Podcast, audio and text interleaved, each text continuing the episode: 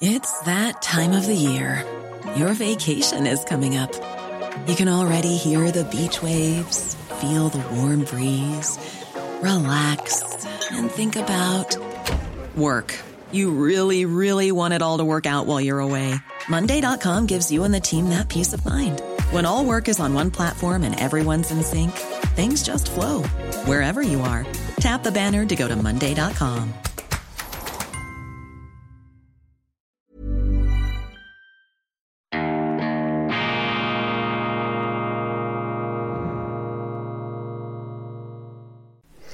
Grüezi miteinander, ganz herzlich willkommen, meine sehr verehrten Damen und Herren, bei Weltwoche Daily, die andere Sicht, unabhängig, kritisch, gut gelaunt, existenziell, zuversichtlich, immer Ausschau haltend und fündig werdend auf der Suche nach dem Silberstreifen am Horizont. Ich begrüße Sie herzlichst am Donnerstag, dem 20. Oktober 2022. Dies ist die schweizerische Ausgabe und heute Donnerstag erscheint auch auch die gedruckte Weltwoche, das Flaggschiff im wunderbaren weißen Perlenpapier. Das Papier ist nicht nur eine Perle, es heißt auch Perle.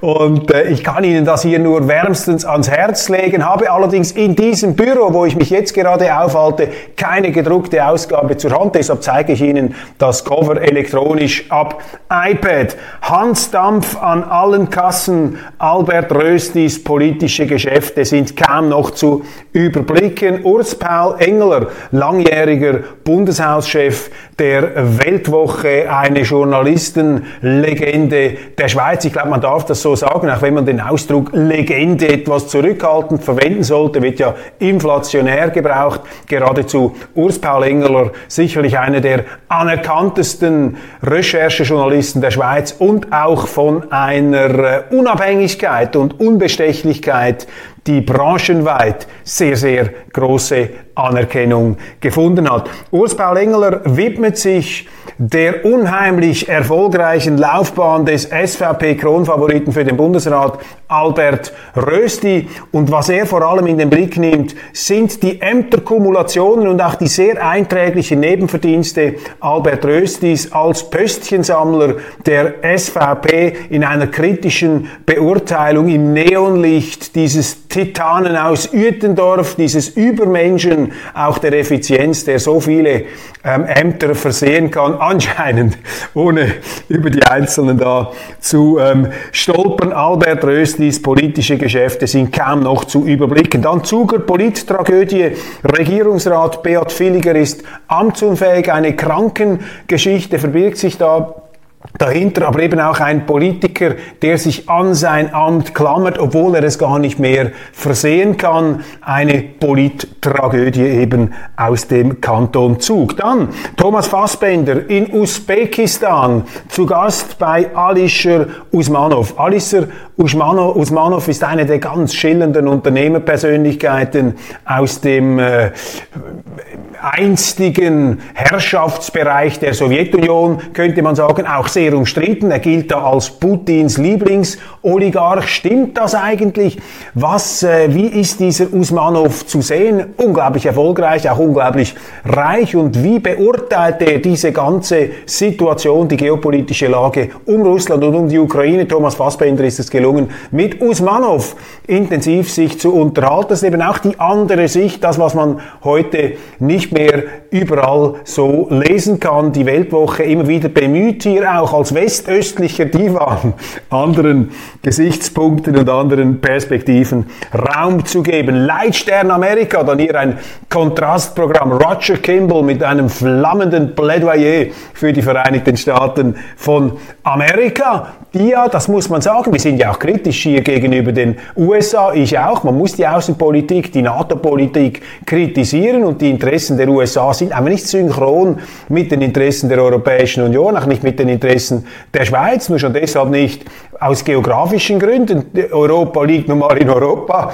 und die USA ist einen Ozean äh, entfernt von Europa und dieser Ozean liegt bisweilen eben auch in den außenpolitischen Interessen dieser Staaten, Staatengebilde und unterschiedlichen Ländern. Das darf man kontrastieren, kontrastieren, konstatieren, Entschuldigung, das darf man feststellen, bleiben wir doch bei den deutschen Wörtern, das darf man feststellen und auch kritisch ähm, zur Kenntnis nehmen. Gleichzeitig bleibt natürlich wahr, dass die Vereinigten Staaten, und da genießen sie unseren vollen Respekt, sich immer wieder eingesetzt haben für die Verteidigung der Freiheit, aber eben im Unterschied zu den reinen Falken, zu den Pentagon-Nahkämpfern gehöre ich eben zu jenen Publizisten, zu jenen Schweizern, zu jenen Europäern, die eben sagen, es braucht auf diesem Planeten alles. Es braucht die Vereinigten Staaten, es braucht Russland, China. Wir dürfen uns da nicht in, ein, in einen neuen Kalten Krieg hineinsteigen, äh, in dem dann vor allem Europa und auch die Schweiz als Verlierer, vor allem Europa, vor allem Deutschland als Verlierer hervorge hervorgehen wird.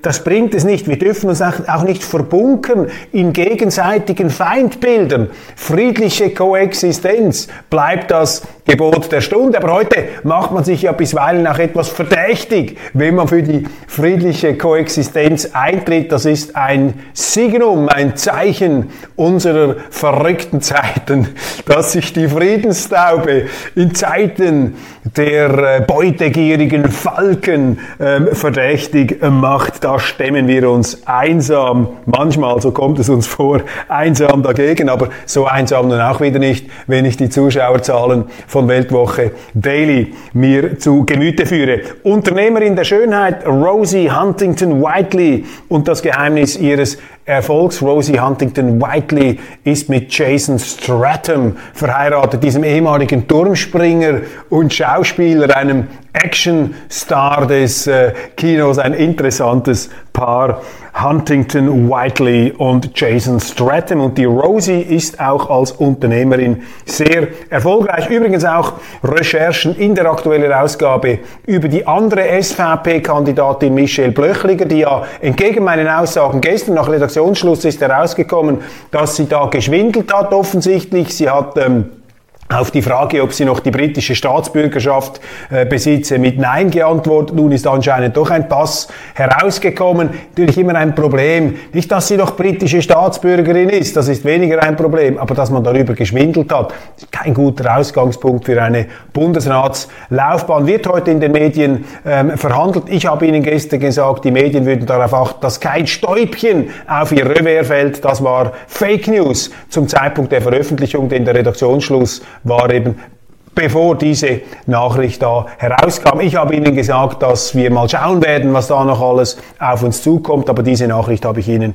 gestern Morgen nicht ähm, überbringen können. Bitte verzeihen Sie, das war eben eine Frage des Redaktions.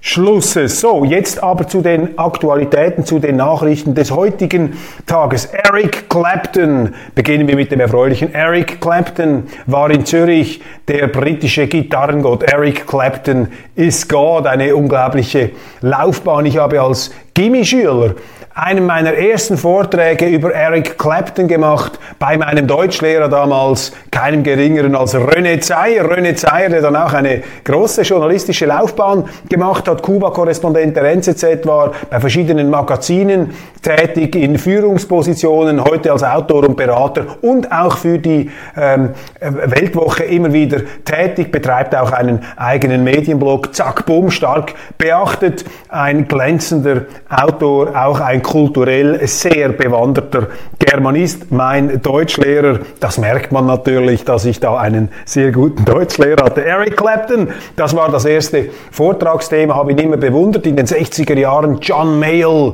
mit seinen Bluesbreakers, quasi die Schule viel späterer ähm, Virtuosen, Instrumentalvirtuosen der britischen Rockszene, auch einzelne Rolling Stones Mitglieder sind durch die Schule von John Mayall gegangen. Dann bei den Yardbirds war Clapton dabei. Eine wichtige Wegmarke, die Supergruppe Cream mit Ginger Baker, dem Schlagzeuger, und Jack Bruce, dem Bassisten. Die hatten Kultstatus und waren auch weltberühmt. Sie galten alle als äh, brillante Instrumentalisten, als Soziali äh, Sozialist, als Solisten die sich aber in einem, äh, eben in einem Team zusammenraufen ähm, äh, konnten. Eine kurze, ähm, intensive Phase, ein Vulkanausbruch der Kreativität, diese Band Cream. Dann hat sich ähm, Eric Clapton selbstständig gemacht. Eine seiner allerersten ähm, äh, Platten mit der Single-Auskopplung I Shot the Sheriff, dieses Bob Marley-Stück, ähm, ein Reggae-Klassiker, aber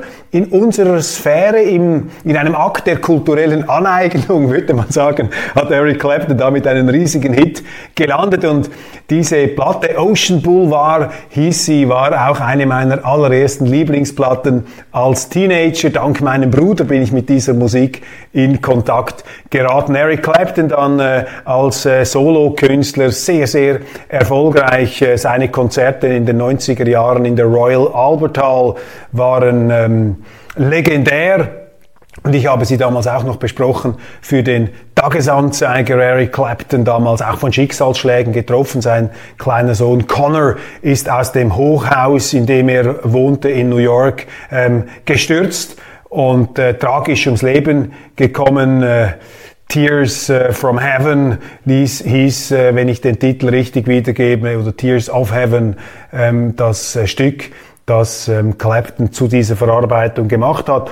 Und Eric Clapton nun auch wieder in die Schlagzeilen geraten während der Corona-Pandemie, weil er einen Corona-kritischen Song komponiert hat und sich auch sonst als prononcierter Kritiker der Covid-Politik hervorgetan hat. Und interessanterweise hat das jetzt auch die Berichterstattung über sein Hallenstadion-Konzert ähm, beeinflusst mit der Note, dass die Rezensenten da sehr kritisch, fast schon scheltend sein Covid-Engagement angeprangert haben, was einfach zeigt, dass die Journalisten eben nicht so Freude haben, wenn irgendeiner, auch ein Bekannter, ein Idol vielleicht, da eine andere Meinung vertritt, die eben nicht dem linken Mainstream entspricht, dann ähm, haben sie Mühe, das irgendwo einzuordnen. Gleichzeitig äh, konnten sie aber nicht ähm, sich verkneifen zu schreiben, dass das ein sehr, sehr gutes Konzert war. Eric Clapton in Zürich. Dann Hans-Uli Vogt, der zurückgetretene SVP-Nationalrat, ist sozusagen von der Zürcher SVP aus dem Hut gezaubert worden als Bundesratskandidat. Er wurde präsentiert, hat auch schon sehr zeitnah ein Interview gegeben, fast zeitgleich mit der Medienkonferenz ähm, in der NZZ, wo er seine Motive erläutert. Hans-Uli Vogt, ein Rechtsprofessor der Universität Zürich, ein urbaner ähm, Vertreter der SVP, der äh, auch einmal als Ständeratskandidat fungiert hat, im Nationalrat präsent war, sich dort allerdings zurückgezogen hat. Und die SVP ist ja keine Partei, die über Genderpolitik und Genderismus und all diese Geschlechterfragen diskutiert, aber sie ist die erste Partei, die einen bekennend homosexuellen Politiker für den Bundesrat vorschlägt. Nun ist Hans-Uli Vogt natürlich nicht der Mann, der seine Homosexualität sozusagen nach vorne bringt, weil er noch andere Faktoren hat, die natürlich für ihn sprechen. Er will sich hier nicht auf dem Gender-Ticket anbieten, das spricht für ihn, aber wir sprechen das aus, weil es eben zeigt, dass die SVP entgegen dem, was Sie immer lesen können, eigentlich die progressivste, die avantgardistischste Partei unter der Bundesrats, unter der Bundeshauskuppel ist, gleichzeitig auch die traditionsbewussteste.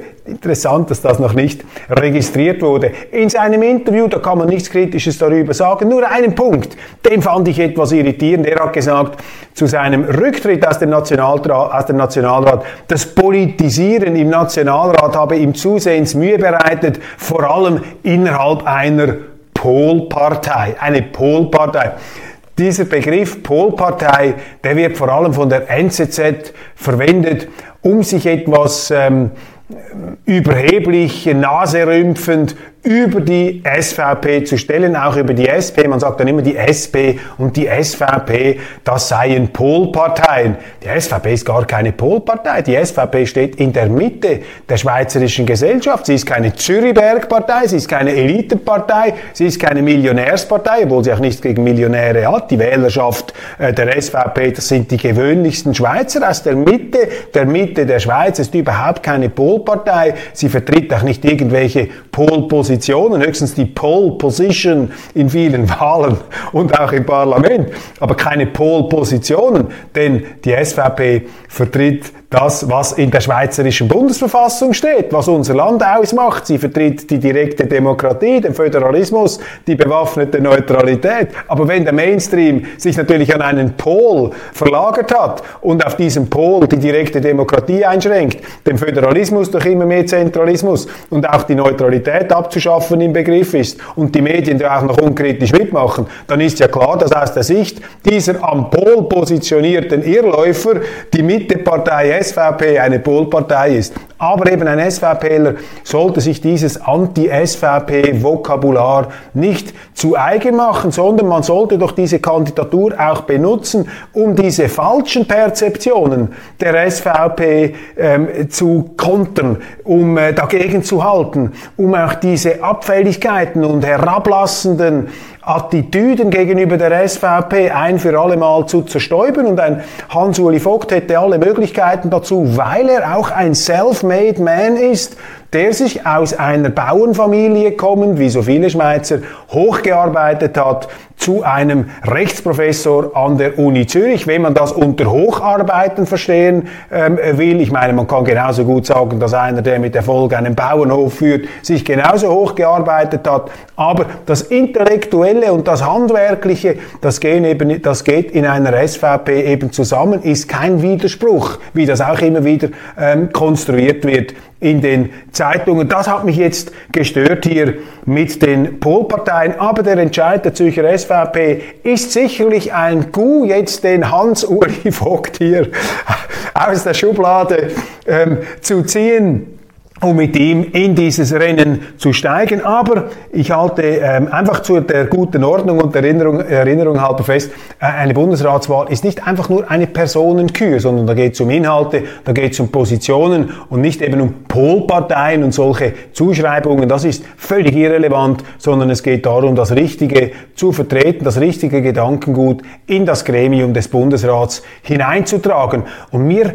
tut es einfach immer etwas weh, wenn SVP-Exponenten könnten sich selber geradezu entschuldigen dafür, bei der SVP zu sein, wenn sie glauben, sich distanzieren zu müssen von der SVP. Und äh, die SVP ist eine Partei, die man genauso kritisch sehen muss wie alle anderen auch, aber eben nicht mit dieser schnöden Überheblichkeit. Diese Allüre, die sollte man sich äh, zwingend hier abschminken. Pilotenstreik. Ja, diese Arbeitskämpfe in der Schweiz geben zu reden, bestimmen auch die Schlagzeilen in unterschiedlichen Medien, im Blick, in der NZZ, überall äußern sich da auch Experten dazu. Was ist los? Warum brodelt es da auf dem ähm, Arbeitsmarkt, warum haben wir diese Streiks? Ich habe hier auch schon eine These dazu geäußert. Ich habe gesagt, könnte sein, könnte sein, dass diese Streikkultur auch über die Lufthansa, die ja die Eigentümerin ist der Swiss, in die Schweiz einsickert. Andere Länder, andere Sitten, in diesem Fall andere Länder, andere Streikunsitten. Ist eine mögliche Erklärung. Es gibt aber auch viele Swiss-Angestellte, die dem widersprechen und sagen, nein, ähm, wir gehen aus eigenen Stücken da, ähm, legen wir äh, den, äh, den Steuerknüppel hin oder das Serviertablett. Wir haben einen Leidensdruck, eine Not, eine Notwendigkeit. Wir streiken nicht, weil wir jetzt von einer deutschen Firma ähm, als Eigentümer, dass die oberhalb von uns stehen. Das ist nicht das Motiv. Aber beim Pilotenstreik, da müssen wir vielleicht folgende Gedanken noch festhalten, der äh, mir auch durch den Kopf gegangen ist. Piloten stehen in der Schweiz, nicht nur in der Schweiz, aber auch und gerade in der Schweiz, in einem hohen Respekt. Warum? Weil der Pilot steht für Zuverlässigkeit, er steht dafür, dass eine anspruchsvolle Maschine, bei der man sich keine Fehler leisten kann, dass er diese Maschinen sicher um die ganze Welt herumfliegt. Und zwar pünktlich und richtig und ohne abzustürzen. Und dieses Zuverlässigkeitsethos, das verkörpern die Piloten. Und mit einem Streik, liebe Piloten, das sage ich als Klotener, ich bin unter Piloten aufgewachsen. Quality sleep is essential. That's why the Sleep Number Smart Bed is designed for your ever evolving sleep needs. Need a bed that's firmer or softer on either side? helps you sleep at a comfortable temperature? Sleep Number Smart Beds let you individualize your comfort so you sleep better together. JD Power ranks Sleep Number number 1 in customer satisfaction with mattresses purchased in-store. And now, save 50% on the Sleep Number limited edition Smart Bed for a limited time. For JD Power 2023 award information, visit jdpower.com/awards. Only at a Sleep Number store or sleepnumber.com. Hiring for your small business? If you're not looking for professionals on LinkedIn, you're looking in the wrong place. That's like looking for your car keys in a fish tank. LinkedIn helps you hire professionals you can't find anywhere else, even those who aren't actively searching for a new job but might be open to the perfect role. In a given month, over 70% of LinkedIn users don't even visit other leading job sites. So start looking in the right place. With LinkedIn, you can hire professionals like a professional. Post your free job on linkedin.com slash people today. Viele Eltern meiner besten Freunde haben bei der Swissair gearbeitet, auch und gerade als Piloten. Viele Familien sind in der Swissair entstanden, dass Piloten eben andere Swissair-Angestellte dort kennengelernt haben und umgekehrt.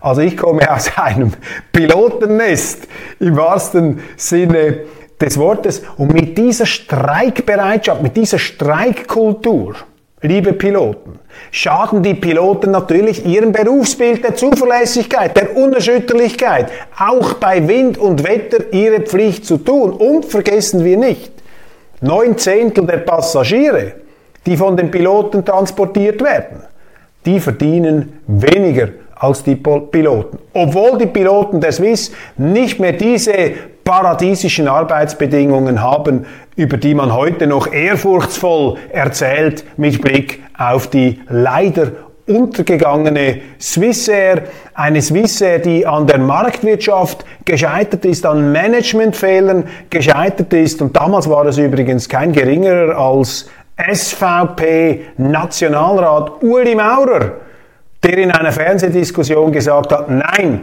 die Swissair darf nicht mit Subventionen gerettet werden. Das ist nämlich ein privatwirtschaftlicher Betrieb und die darf man nicht mit Subventionen künstlich aufpäppeln.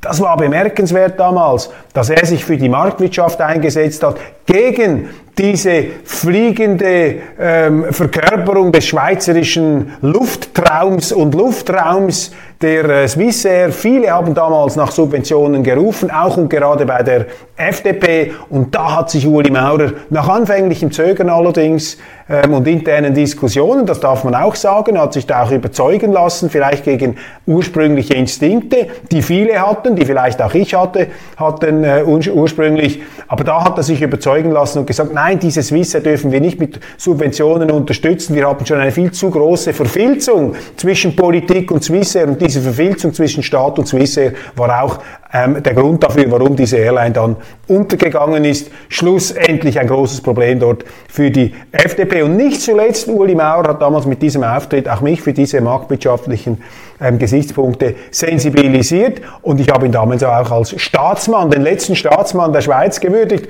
weil er eben der letzte Politiker war, der das gesagt hat. Hey, was musste ich da alles an Schelte und Häme einstecken?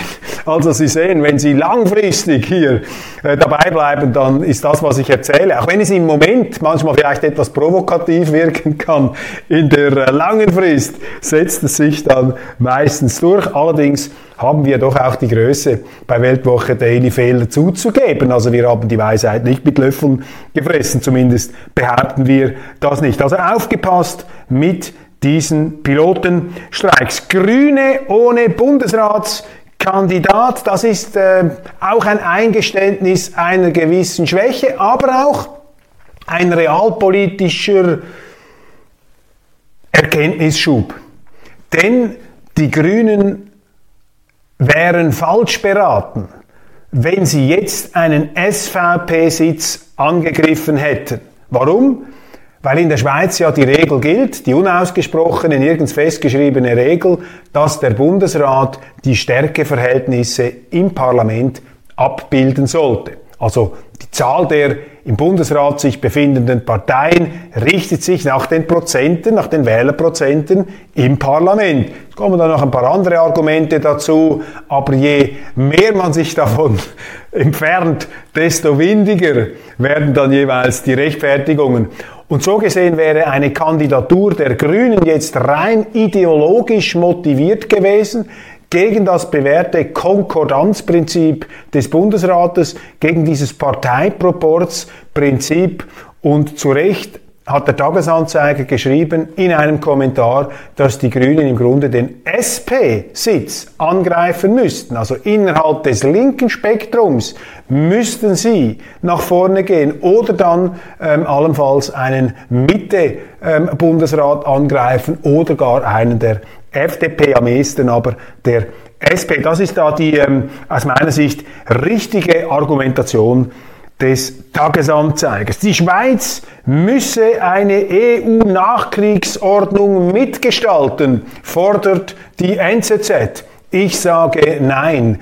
Die Schweiz muss vor allem ihre Ordnung gestalten, nicht mitgestalten, aber selbstständig gestalten, eigenständig gestalten. Nach Voltaire, il faut cultiver notre jardin. Das ist dummes Zeug der Schweiz und den Politikern, die sowieso nur allzu gerne sich da irgendwo unsichtbar machen wollen in diesen wunderbar ausstaffierten Teppichetagen der Europäischen Union, dass man denen jetzt auch noch diesen Floh ins Ohr setzt von Seiten einer NZZ und von anderen. Ihr müsst jetzt da an der europäischen Nachkriegsordnung mitwerkeln und mitbasteln. Hier werden die, die Größenwahngene angesprochen, die auch natürlich in unserem Politbetrieb unübersehbar sind und nur darauf lauern, bewässert, aktiviert, ähm, stimuliert, stimuliert und gekitzelt zu werden. Nein, die Schweiz muss nicht eine EU-Nachkriegsordnung mitgestalten. Das sind die Argumentationen, die jetzt in der NZZ aufgebaut werden, um die, um die Schweiz institutionell näher an die EU anzubinden und um sie auch noch anschlussfähiger zu machen bei der NATO. So fängt das an, so wird das äh, eingeflogen auf Engelszungen und leisen Pfoten, auf Sandpfoten wird hier faktisch die Abschaffung der Schweiz betrieben, ihre institutionelle Auflösung in diesen Großräumen. Und da sage ich nein, da sagen wir nein, nein, das ist nicht die Schweiz. Die Schweiz ist wunderbar bereit, mit allen Ländern hervorragend zusammenzuarbeiten, auch mit einer Europäischen Union. Aber wir müssen selbstständig bleiben. Wir dürfen die Gartenwerkzeuge nicht aus der Hand geben, die uns erlauben, unseren Garten grüner zu gestalten als den Garten der Europäischen Union. Und das ist schon wieder bemerkenswert, wie unter dem Druck dieses Krieges, auch unter den Emotionen, unter der Preisgabe der, der Neutralität, Publizisten auch den Kopf verlieren und sich hier wieder ins Internationale hineinretten äh, wollen. Da plädiere ich dagegen und ich plädiere auch dagegen, sich in Feindbildern ähm, nur noch zu berauschen und nur noch in Feindbildern zu denken, Feindbilder als Denk- und Programmersatz zu verwenden, wie wir es gegenüber Russland machen. Das ist keine Rechtfertigung Russlands. Das wird einem zwar immer wieder vorgeworfen, dummes Zeug. Nein, um das geht's nicht. Es geht einem einfach darum, die Emotionen hier rauszunehmen, weil die gleichen Leute, die auf Russland losgehen, die das alles im Schwarz-Weiß-Schema beurteilen wollen und glauben, dass der, der eine der Teufel ist und wir automatisch die Heiligen, das sind auch die, die die Neutralität preisgeben. Und mit dieser Emotionalisierung, mit dieser Dämonisierung zersägen sie eben auch die Neutralität. Neutralität setzt ein Bewusstsein Bewusstsein voraus, eine Bereitschaft zu einem Bewusstsein, eine differenzierte Sichtweise an den Tag zu legen. Und da sind wir ja nicht alleine, meine Damen und Herren, bei Weltwoche Daily. Da gibt es ganz auch andere namhafte Zeitzeugen. Ich erwähne hier nur den Peter Maurer, den äh, bis vor kurzem noch äh, sehr erfolgreich als Präsident ähm, wirkend des Internationalen Komitees vom Roten Kreuz. Auch er hat in der Weltwoche in einem ausführlichen Interview für eine differenzierte Sichtweise außerhalb dieser Freund-Feind-Schemen äh, plädiert, außerhalb dieser Gut und böse Schablonen, aus denen nichts Gutes herauskommen kann. Die sind manchmal unvermeidlich, vor allem wenn man selber angegriffen wird, eine Art äh, Selbstmotivation, indem man sich einredet, der andere ist abgrundtief böse und wir sind gut und weil man selber gut ist, mobilisiert man alle Energien, um den aus seiner Sicht Bösen zu bekämpfen. Aber da müssen sie eben direkt angegriffen werden. Und die Schindluderei fängt doch dort schon an, wo man uns versucht einzureden, dass wir von den Russen angegriffen worden seien, dass dies ein Krieg, ein ein Krieg gegen die westliche Werteordnung sei. Das sind alles, das ist alles unscharfes Denken, das ist alles falsches Bewusstsein.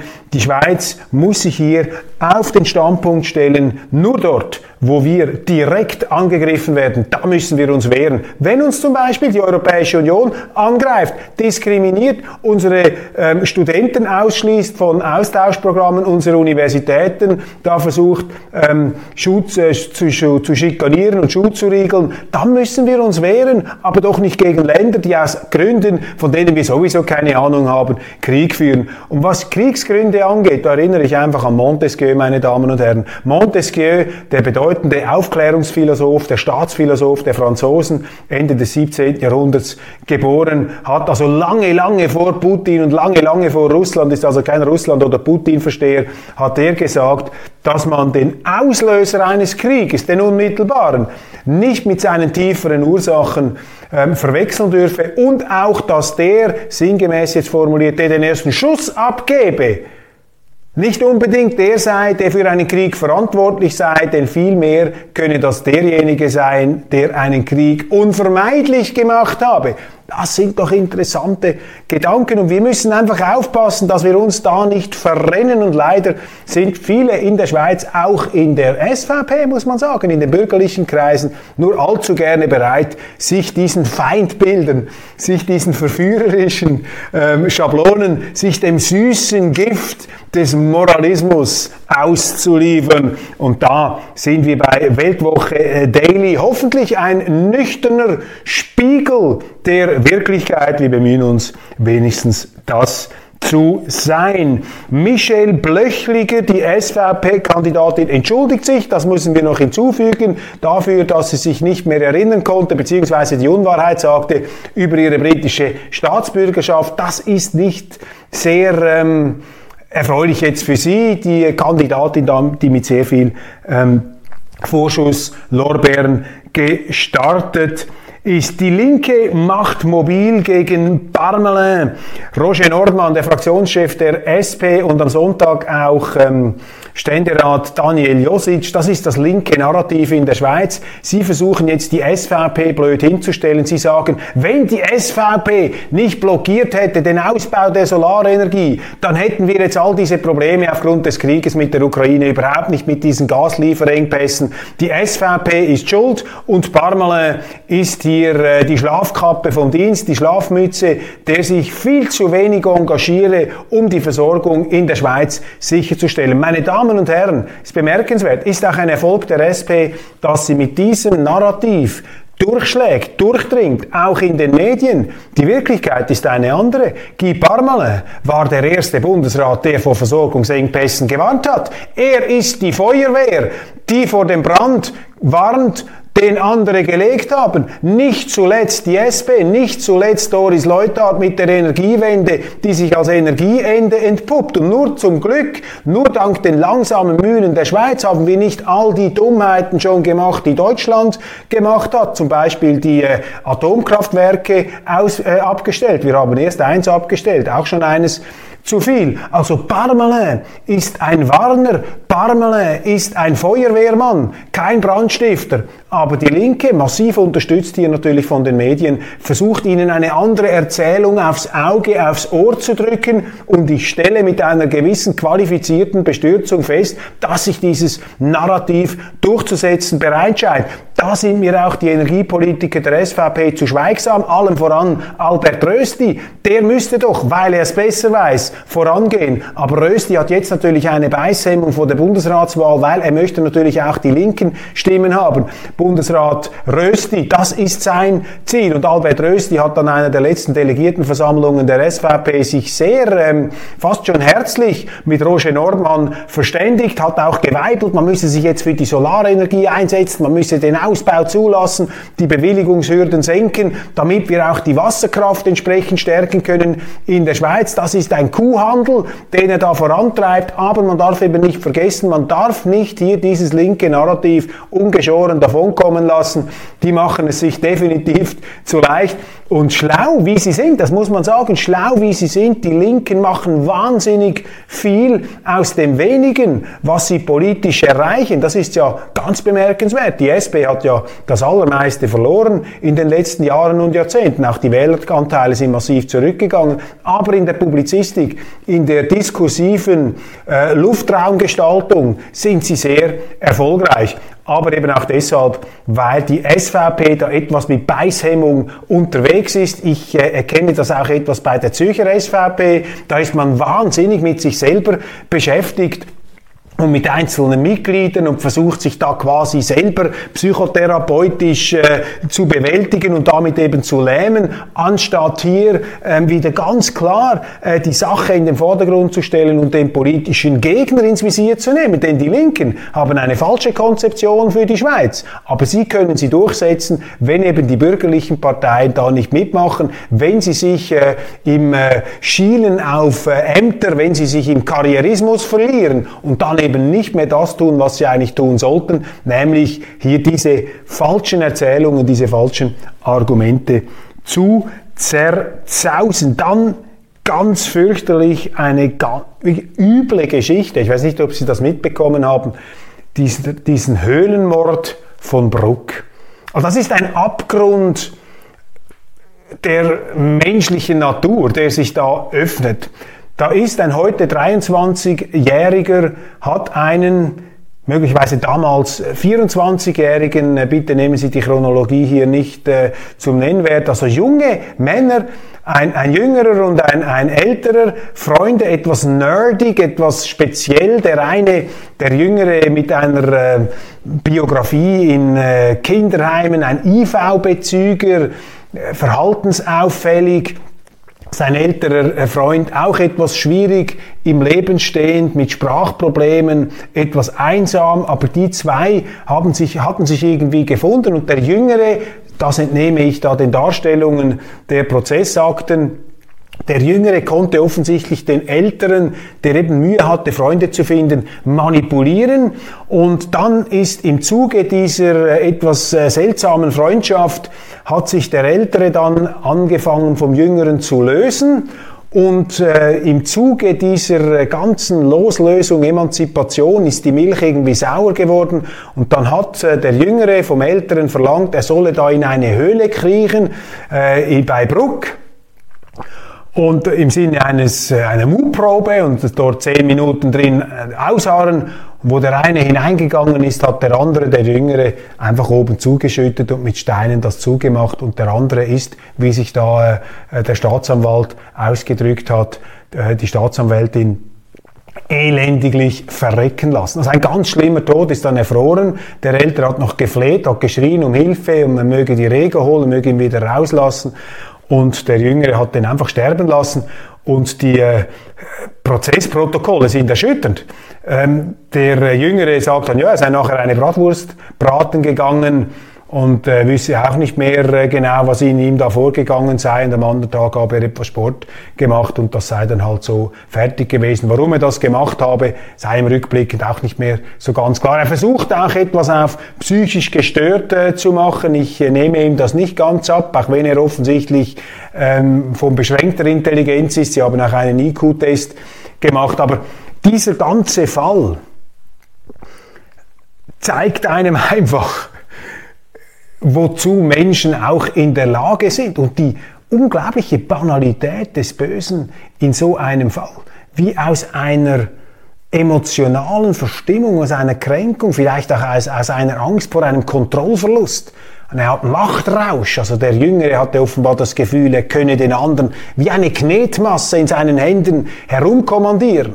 Das hat ihm offensichtlich enorme Selbstbestätigung gegeben. Und als das plötzlich sich zu verflüchtigen drohte, hat er dann mit einer ganz also brutalen Tat, die auch nicht geplant gewesen sei, heißt es spontan, kann ich mir nicht so richtig vorstellen. Man muss ja dann doch so eine Höhle zubuddeln können.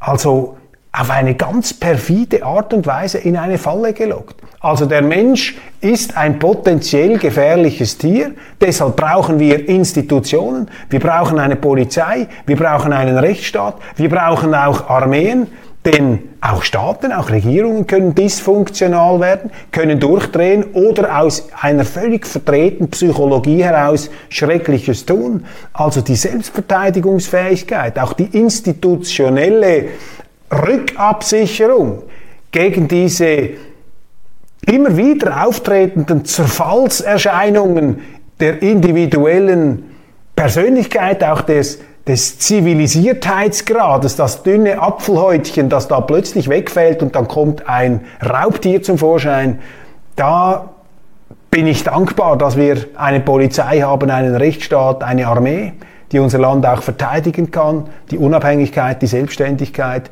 gehört irgendwie alles in diesen Denkkomplex hinein. Meine Damen und Herren, das war's von Weltwoche Daily Schweiz mit einer etwas äh, garstigen Schlussgeschichte. Abonnieren Sie die Weltwoche, schauen Sie in die neue Ausgabe rein und äh, ja, abonnieren Sie auch diesen YouTube-Kanal, wenn Sie uns auf YouTube zugeschaut haben. Ganz herzlichen Dank und alles Gute.